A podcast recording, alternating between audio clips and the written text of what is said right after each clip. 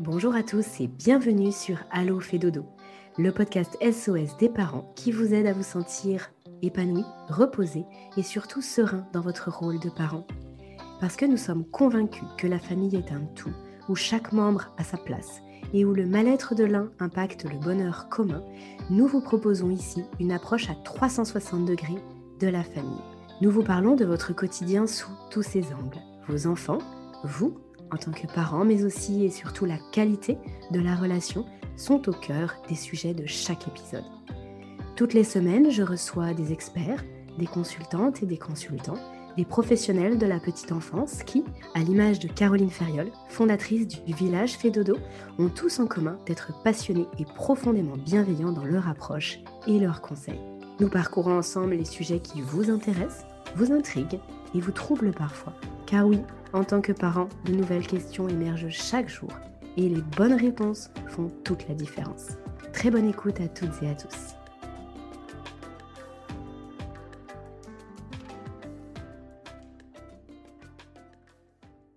Bonjour Caroline. Bonjour Aurélie.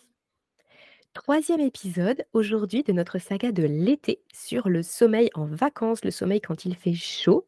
Je rappelle pour les parents qui nous rejoignent aujourd'hui que nous avons diffusé deux épisodes sur les deux derniers jours, euh, sur euh, l'hydratation de bébé hier et puis sur euh, bah, la température dans la chambre de bébé ou en tout cas dans l'environnement de sommeil de bébé avant-hier. Donc n'hésitez pas à vous y référer si ces sujets bah, vous, vous font poser des questions, vous y trouverez les réponses de Caroline. Alors aujourd'hui, Caroline, on va parler du sommeil en vacances du sommeil quand on n'est pas chez soi. Comment est-ce qu'on fait pour que bébé puisse bien se reposer et par ricochet que les parents puissent bien se reposer, que toute la famille puisse bien profiter des vacances lorsque on part quelque part? Mmh. alors, on peut peut-être commencer par donner la, petite liste des indispensables, je dirais, à, emmener lorsqu'on part en vacances pour le, pour le sommeil de bébé. Euh, moi, je vais conseiller un petit lit de voyage, euh, idéalement que l'enfant connaîtra déjà, euh, qu'il aura expérimenté dans sa propre chambre pour une sieste, pour quelques siestes, pour une, ou deux nuits. C'est l'idéal. Après, parfois, on a un lit de voyage sur le, lieu de location éventuellement, donc ça, fonctionne aussi, mais ça peut être bien déjà que bébé ait testé un petit peu un lit différent dans sa propre chambre. Euh, évidemment, on emmène le doudou. Euh, on emmène les draps aussi habituels de bébé et idéalement pas lavés, c'est-à-dire que vraiment euh, celui qui, se trouvait dans le lit au moment où bébé dormait et pour qu'il puisse conserver vraiment l'odeur de la maison, son odeur, et ça l'aidera vraiment à pouvoir appréhender son nouvel environnement de sommeil. évidemment, on n'oublie pas la gigoteuse, la turbulette euh, habituelle de l'enfant, le surpyjama, enfin euh, tout ce avec quoi l'enfant dort habituellement euh, sur lui en termes d'habillage. ce qui peut être très bien, c'est également d'emmener un thermomètre euh, ou bien d'avoir un babyphone qui fait thermomètre et qui puisse vous, vous indiquer pardon, la température qu'il fait dans la chambre, puisque lorsque on est en vacances, eh bien, bah, parfois il fait plus chaud que d'habitude sur le lieu de vacances. Ça va être important de pouvoir adapter l'habillage en fonction de la température, comme on l'a vu dans le premier épisode.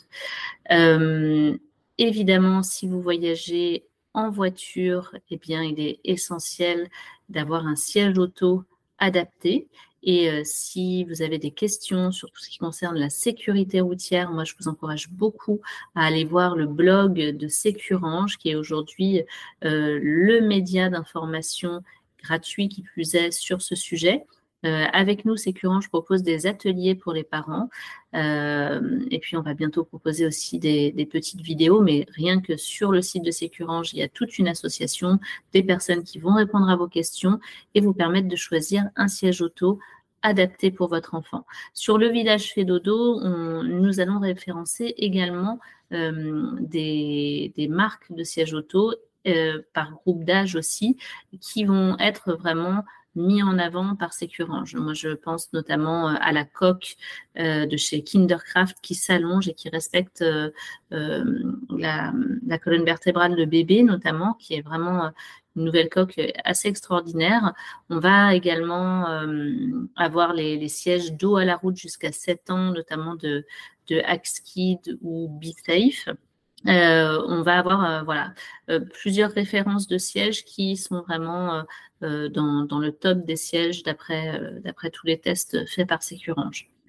du coup, donc un siège auto si vous voyagez en voiture. Et puis, évidemment, on emmène de quoi faire le noir complet dans le, nouveau lieu de vacances. Donc, ça peut être un rideau occultant portable il y a les rideaux occultants Tommy Tipeee qui, sont vraiment très prisés par la communauté. Euh, je n'ai aucun lien avec, euh, avec ces marques-là. Hein. Je, ne gagne rien euh, à en parler. Je ne suis pas payée pour en parler. nous, vraiment, on sélectionne certaines marques parce qu'on teste les produits et parce que la communauté aussi les plébiscite. Et c'est de cette manière-là qu'on va pouvoir donner euh, ces, références aux parents. Euh, donc ça peut être donc soit un rideau occultant portable, mais également euh, tout simplement on emmène des sacs poubelles noirs, du gros scotch et là c'est vraiment le, système D qui aide beaucoup, beaucoup de familles. Alors attention, parce que parfois en été, si le soleil tape sur les carreaux, avec le sac poubelle, ça donne des odeurs pas terribles, terribles. Euh, mais ça a sauvé beaucoup de parents, et puis ça prend pas beaucoup de place. Et surtout, ben, un sac poubelle, on en trouve partout, du gros scotch aussi. Et, et c'est pratique. Il y a aussi euh, beaucoup de parents qui utilisent des grands plaids noirs pour faire le noir complet, certains même du, du carton, quoi qu'il en soit. Voilà, bien penser à tout ça. Euh, moi, je dirais aussi de bien penser à un babyphone.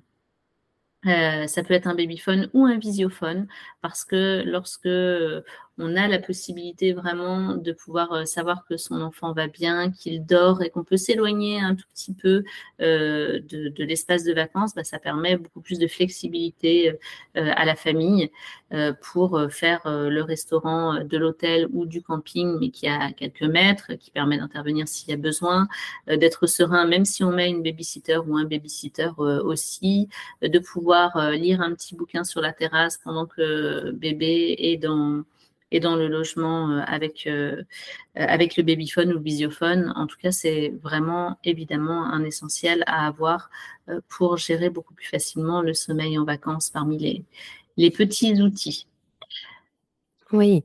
Alors, ce que tu disais là juste avant sur les, rideaux occultants, je, je, confirme que ça. Moi, j'ai une expérience par rapport à ça qui, voilà, qui confirme tout à fait ce que tu dis et qui effectivement peut sauver les vacances parce que parfois on se retrouve avec des fenêtres sans volet ou des volets qui ne ferment pas. Et ça peut vraiment perturber pour les, pour les plus petits, mais même pour les un peu plus grands.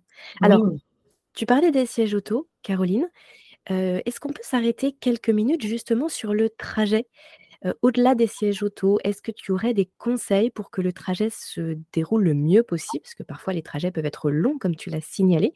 Donc, avant d'arriver sur le lieu de vacances, est-ce que déjà on peut faire quelque chose pour que tout se passe bien?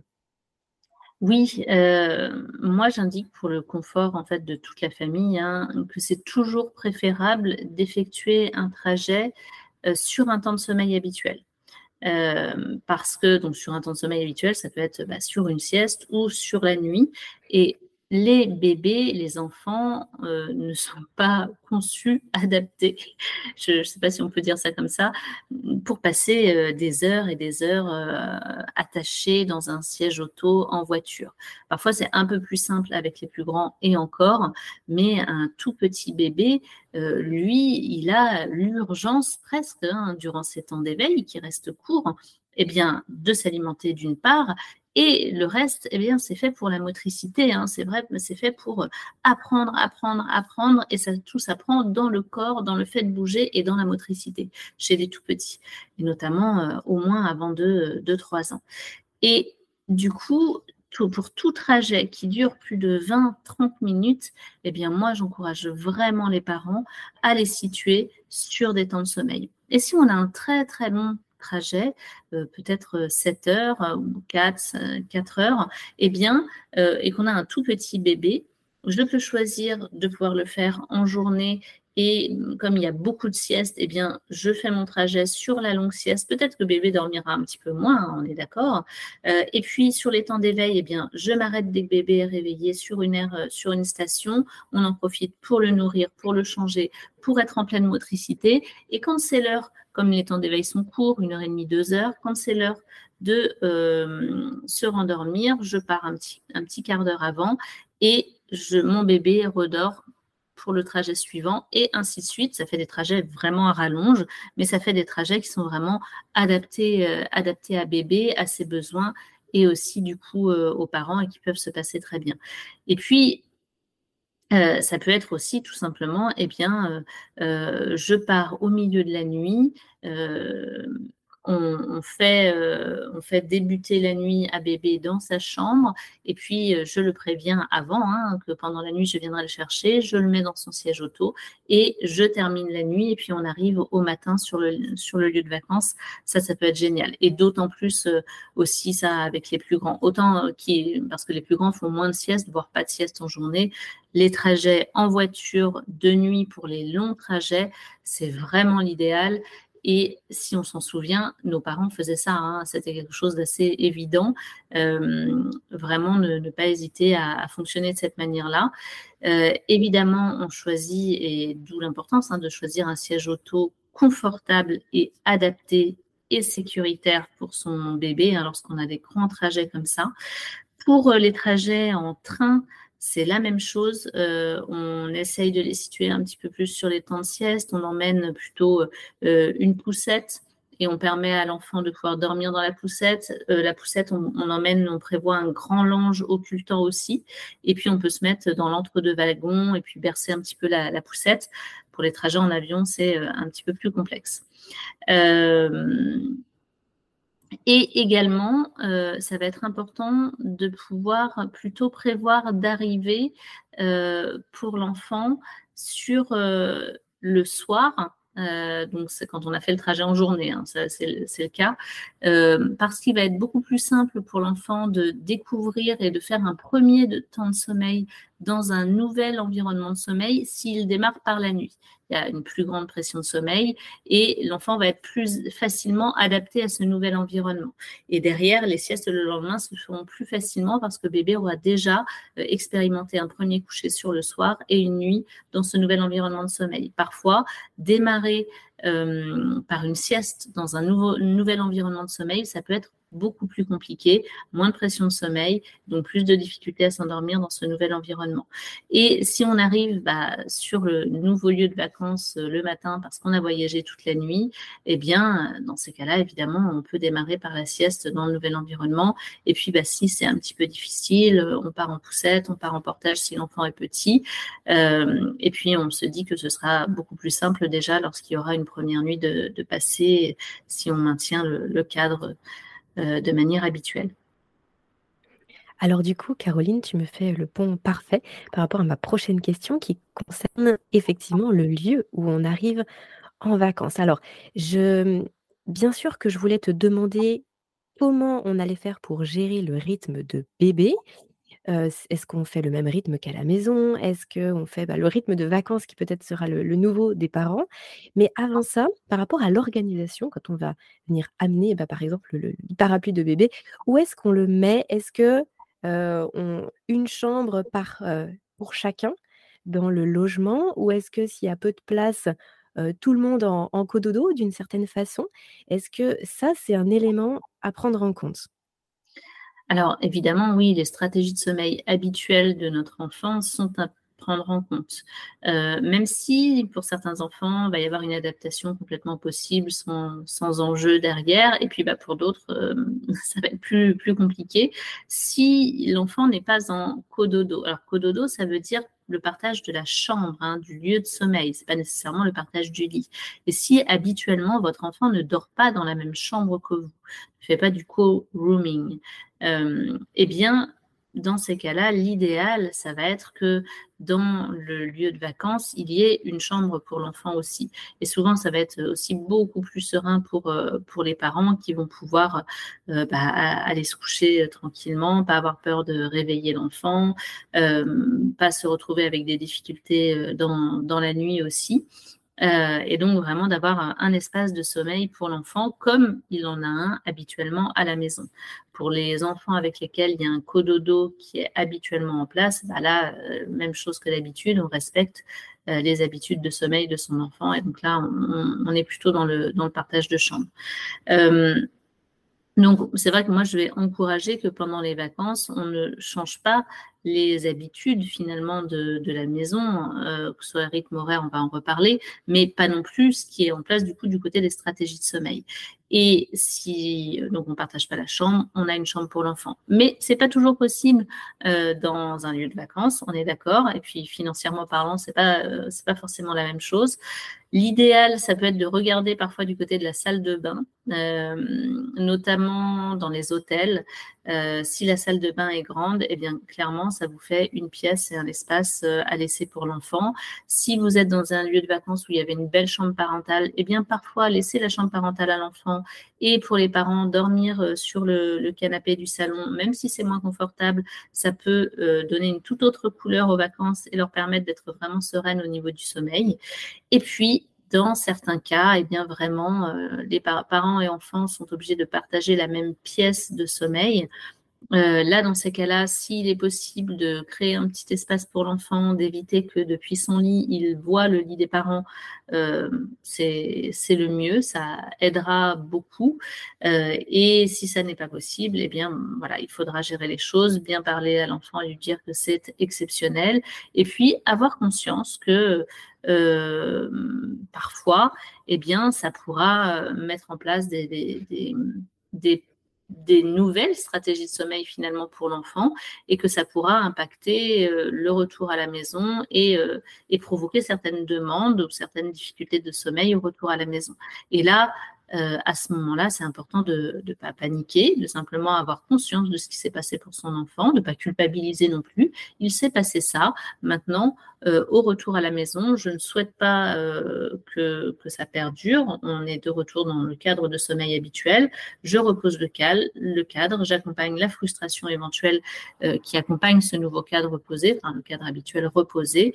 Et puis, en deux, trois jours, tout ça s'est rétabli pour certains parents, euh, c'est beaucoup le retour à la maison et finalement et le, et le fait de ne pas comprendre pourquoi ça s'est si bien passé pendant les vacances et de ne pas avoir les notions de stratégie de sommeil et de ce qui peut se mettre en œuvre euh, qui va faire qu'au retour à la maison, tout le monde panique et puis finalement, bah, ça, ça, creuse le lit de difficultés qui vont durer plusieurs mois, là où l'enfant avait simplement besoin d'une petite phase de frustration, de compréhension du cadre et, euh, de, reprendre ses, ses, stratégies de sommeil habituelles euh, à la maison.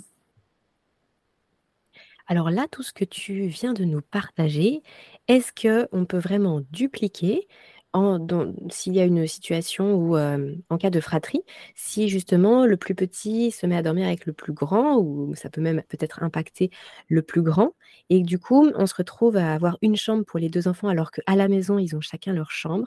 Est-ce que dans les stratégies de sommeil, dans tout ce que tu viens de dire, c'est vraiment exactement la même chose? Est-ce que ça pourrait aussi peut-être générer la même frustration au retour à la maison, ou est-ce que c'est plus facile dans ce sens? Alors, ça, de la même manière, ça dépend de chaque enfant. Euh, je dirais que euh, les stratégies de sommeil vont beaucoup être influencées euh, par les adultes. Donc, que ce soit grand-mère, parents, là, ça va avoir un impact beaucoup plus fort que si c'est un frère ou une sœur. Mais ça dépend de chaque enfant. On a des cas exceptionnels où, en effet, le partage de chambre qu'il y a eu avec euh, cousin, cousine, euh, grand frère, grande sœur, etc., va impacter le plus petit ou le plus grand, et parfois pas du tout. mais ça va être beaucoup moins présent, je dirais, et fort que lorsque c'est un partage de chambre avec un adulte, grand-mère, voilà, parents, etc. Mais, mais ça peut complètement arriver. Et de la même manière aussi, c'est important de pouvoir prévenir aussi les parents, c'est-à-dire qu'on on va avoir beaucoup de parents qui vont partir en vacances. Le sommeil se passait très bien à la maison. Durant les vacances, incroyable, l'enfant dort comme un loir, c'est un paradis, les vacances se passent très très bien. Euh, il n'y avait pas de partage de chambre en place, hein, tout a été respecté, l'enfant était dans sa chambre, l'enfant a très bien dormi, voire même mieux que d'habitude, c'était euh, extraordinaire. Et là, par contre, au retour à la maison, ça, va, ça, ça, se passe mal. L'enfant a du mal à s'endormir, il fait des courtes siestes, il fait des réveils nocturnes, euh, il y a vraiment des, des difficultés. C'est quelque chose de très courant, alors qu'il n'y a pas eu euh, de, de, changement en soi dans les stratégies de sommeil, dans mais euh, il faut être conscient pour les parents qu'il y a eu un changement, il y a eu quelque chose de fort en fait. Euh, il y a eu les vacances, ou en plus pendant les vacances on est un peu plus détendu, on revient à la maison au rythme habituel. Parfois les parents ça provoque aussi un petit peu de, stress, mais même lorsqu'il n'y en a pas, c'est simplement déjà un changement aussi. Et pour les enfants, revenir finalement dans le cadre habituel, euh, c'est aussi se permettre de décharger un petit peu du stress dû à ses vacances, alors qu'on a cru que ses vacances se sont très bien passées, que l'enfant a très très bien dormi. C'est euh, un petit peu comme les enfants qui vont chez la nounou ou, chez, ou à l'école. La nounou et à l'école, tout le monde va dire tout s'est très très bien passé, l'enfant a été sage comme une image, environnement différent, l'enfant adopte vraiment un comportement euh, où euh, il ne pleure, il pleure encore moins, etc. Mais ça marche aussi pour les petits bébés et retour à la maison dans le contexte sécuritaire, je dirais, eh bien là, l'enfant décharge. Et ça provoque parfois bah, des crises de colère le soir au retour de chez la nounou, etc. On ne comprend pas, on n'a pas le même enfant que celui qui était chez la nounou. Eh bien, ça marche aussi, euh, cette histoire, avec les vacances. C'est-à-dire que l'enfant euh, en vacances, eh bien, euh, est moins en sécurité que dans son lieu de sa maison habituelle. Donc, il va se mettre un petit peu en, en off, il va tout contenir. ça va faire que les vacances se passent super bien. Et au retour à la maison, là, il y a des, charges.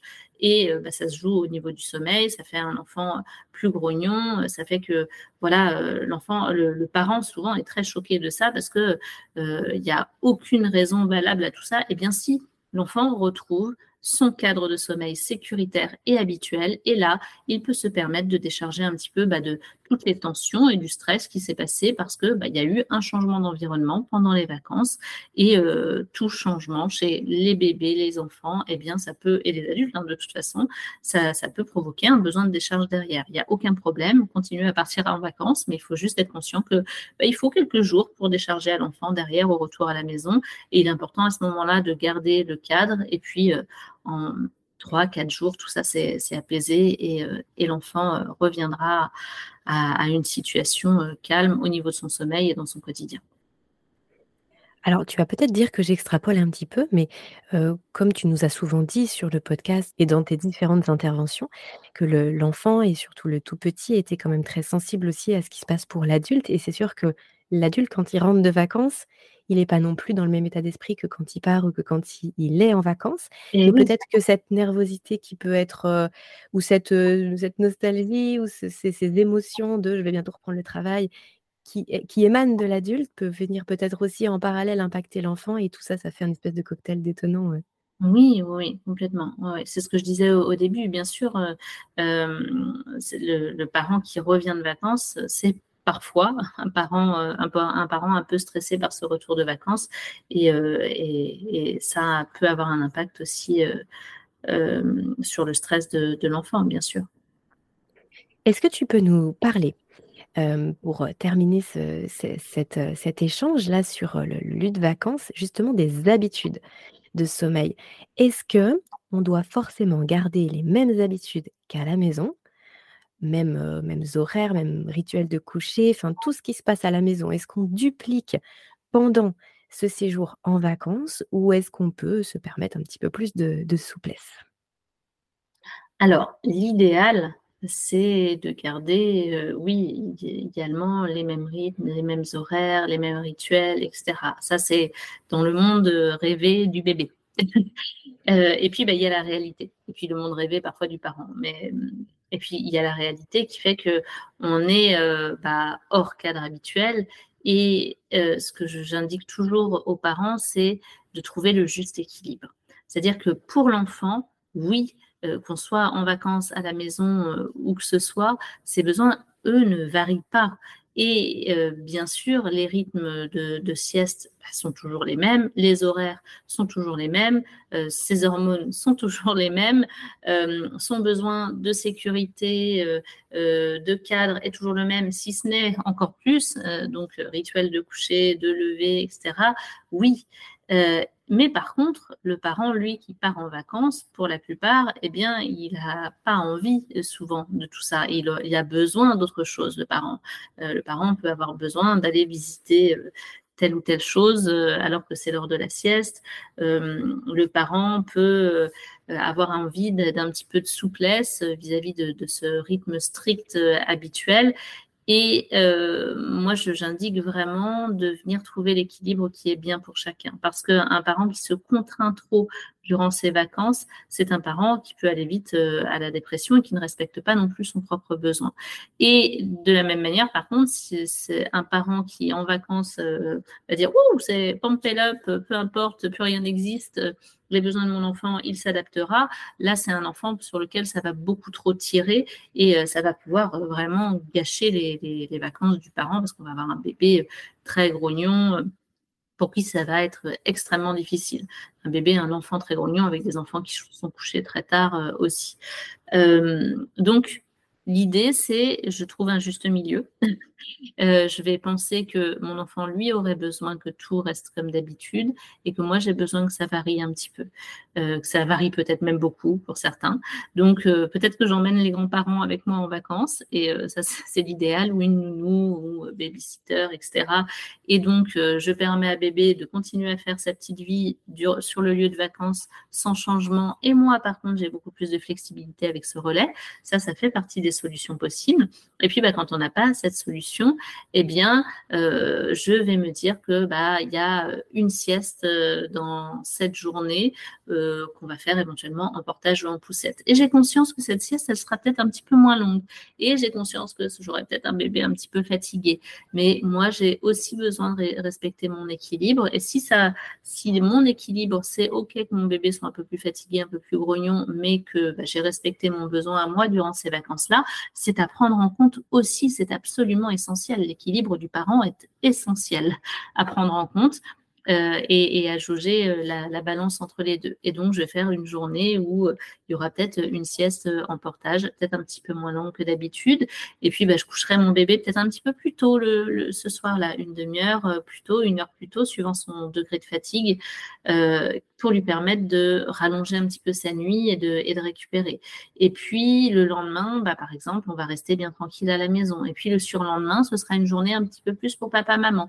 Et je varie un petit peu de cette manière-là et je trouve un peu l'équilibre en fonction bah, de mon enfant, de ce que je vois qu'il arrive à supporter, je dirais, dans les changements de ses rythmes, de ce que moi j'ai besoin et de ce que j'arrive à supporter vis-à-vis de l'effet sur le changement des rythmes de mon enfant, euh, parce que pour certains parents, euh, l'équilibre, ça peut être euh, le respect absolu des besoins de l'enfant parce que ça permet bah, de ne pas avoir un enfant difficile et que ça, c'est peut-être les vraies vacances et le vrai repos pour certaines familles. Et puis, bah, pour d'autres familles, il est complètement supportable que l'enfant soit entre guillemets insupportable parce que très fatigué, donc très grognon avec des pleurs, mais du moment que pour le parent, il a pu avoir euh, toutes les sorties dont, euh, dont eux avaient besoin.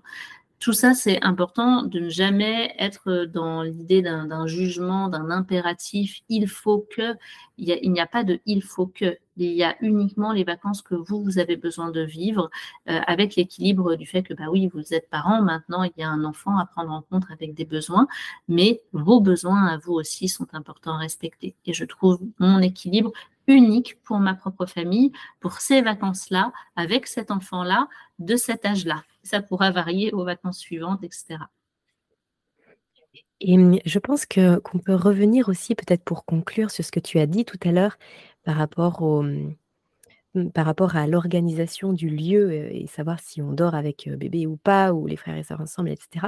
C'est justement cette phase de réadaptation à la maison, c'est peut-être mmh. ça aussi qui va être clé justement, parce que peut-être qu'on peut, entre guillemets, supporter certaines choses pendant une semaine ou pendant dix jours. Peut-être que voilà, il peut y avoir cet aléa, ce rythme qui, change complètement. Mais si quand on rentre à la maison, il y a, on cadre bien cette phase de réadaptation et qu'on retrouve notre rythme d'avant, bah, peut-être que tout ça, ce sera complètement OK et supportable. Mais par contre, si on reste sur un rythme de vacances ou si finalement on n'arrive pas à retrouver le cadre d'avant, ça peut peut-être prolonger des difficultés, mais pas dans un cadre de vacances, ce qui peut rendre les choses très compliquées. Je ne sais pas si ma question est très claire, mais qu'est-ce que tu conseillerais pour que justement ce retour à la maison permette de, de dire bah, OK, les vacances c'était super et puis j'ai fait les bons choix? Tout va dépendre toujours en plus de, chaque famille, parce que parfois la, phase de réadaptation, elle est très simple avec certains enfants, et en plus avec certains enfants à un moment donné, c'est-à-dire qu'elle va être très simple suite à ces vacances-là, et peut-être pas suite aux vacances prochaines. Euh, l'idée, c'est si je vois euh, qu'au retour à la maison, il y a vraiment des choses difficiles qui perdurent au bout d'une semaine, je n'hésite pas à prendre éventuellement une consultation ponctuelle.